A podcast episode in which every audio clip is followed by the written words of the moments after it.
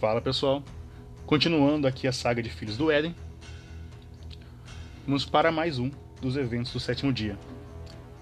O Jardim do Éden foi a primeira criação importante, mas o primeiro evento fundamental que vai servir como base para tudo que vai acontecer depois é esse: o último inimigo. Enquanto na Terra os sentinelas guiavam os mortais, no paraíso os arcanjos reorganizavam as castas para mantê-las na linha Cada ordem foi posta sob a influência de um patrono. Os Ofanins seriam comandados por Rafael, os Serafins por Miguel, os Ixins por Ga Gabriel, os Querubins por Uziel e os Rashmalins por Lúcifer.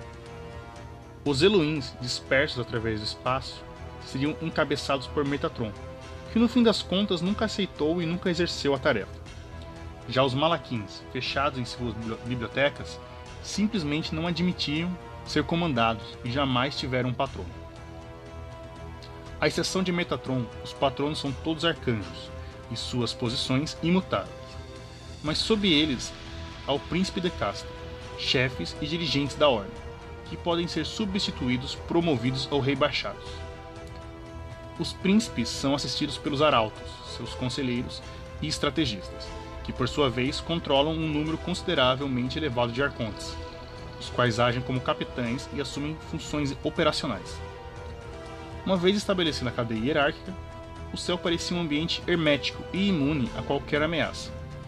E era, até o surgimento de um novo, velho inimigo. Quando no terceiro dia de criação, os Djinns, a estirpe dos Ixins artesãos, foram convocados para erigir as cidades celestes, algo que inusitado, algo de inusitado ocorreu. Ao estudar o terreno, eles descobriram um rasgo sobre as fundações do quinto céu, uma brecha na matéria cósmica, que poderia levar a outras esferas.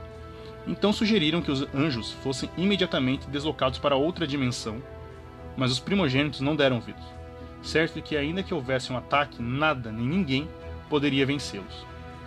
Mesmo contrariados, os Dins seguiram as ordens de Lúcifer, taparam o buraco e ergueram sob ele o Palácio Celestial, conforme o projeto, projeto dos Serafins.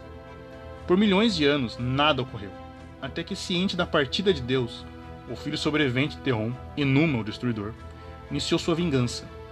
Usou a fresta dimensional para invadir o Quinto Céu, assaltando os gigantes dentro de casa. Quando o combate se anunciou, Lúcifer mandou que todos os anjos deixassem a Quinta Camada. Não por algum altruísmo, mas porque temia o fracasso e não admitiria que seus subalternos assistissem à derrota. De qualquer maneira, nenhum deles faria diferença. Tamanho o poder que a criatura emanava. Pela primeira vez sem o pai, Miguel, Gabriel, Rafael, Uziel e Lúcifer lutaram juntos contra um oponente comum. E quando estavam prestes a ser vencidos, uma sexta força veio ajudá-los. Metatron. Com o auxílio do Rei dos Homens sobre a Terra, novo título que ele agora ostentava, os partitários de Deus exterminaram o último dos descendentes diretos de Terron. O Vale de Uevé, no centro do Quinto Céu, ficou completamente destruído, e um novo palácio se erguido no lugar, e com as assistências dos Elohims, o furo cósmico foi transformado em um alçapão dimensional, que poderia ser fechado ou aberto ao comando dos arcanjos, enviando ou banindo para qualquer ponto do universo quem o desafiasse.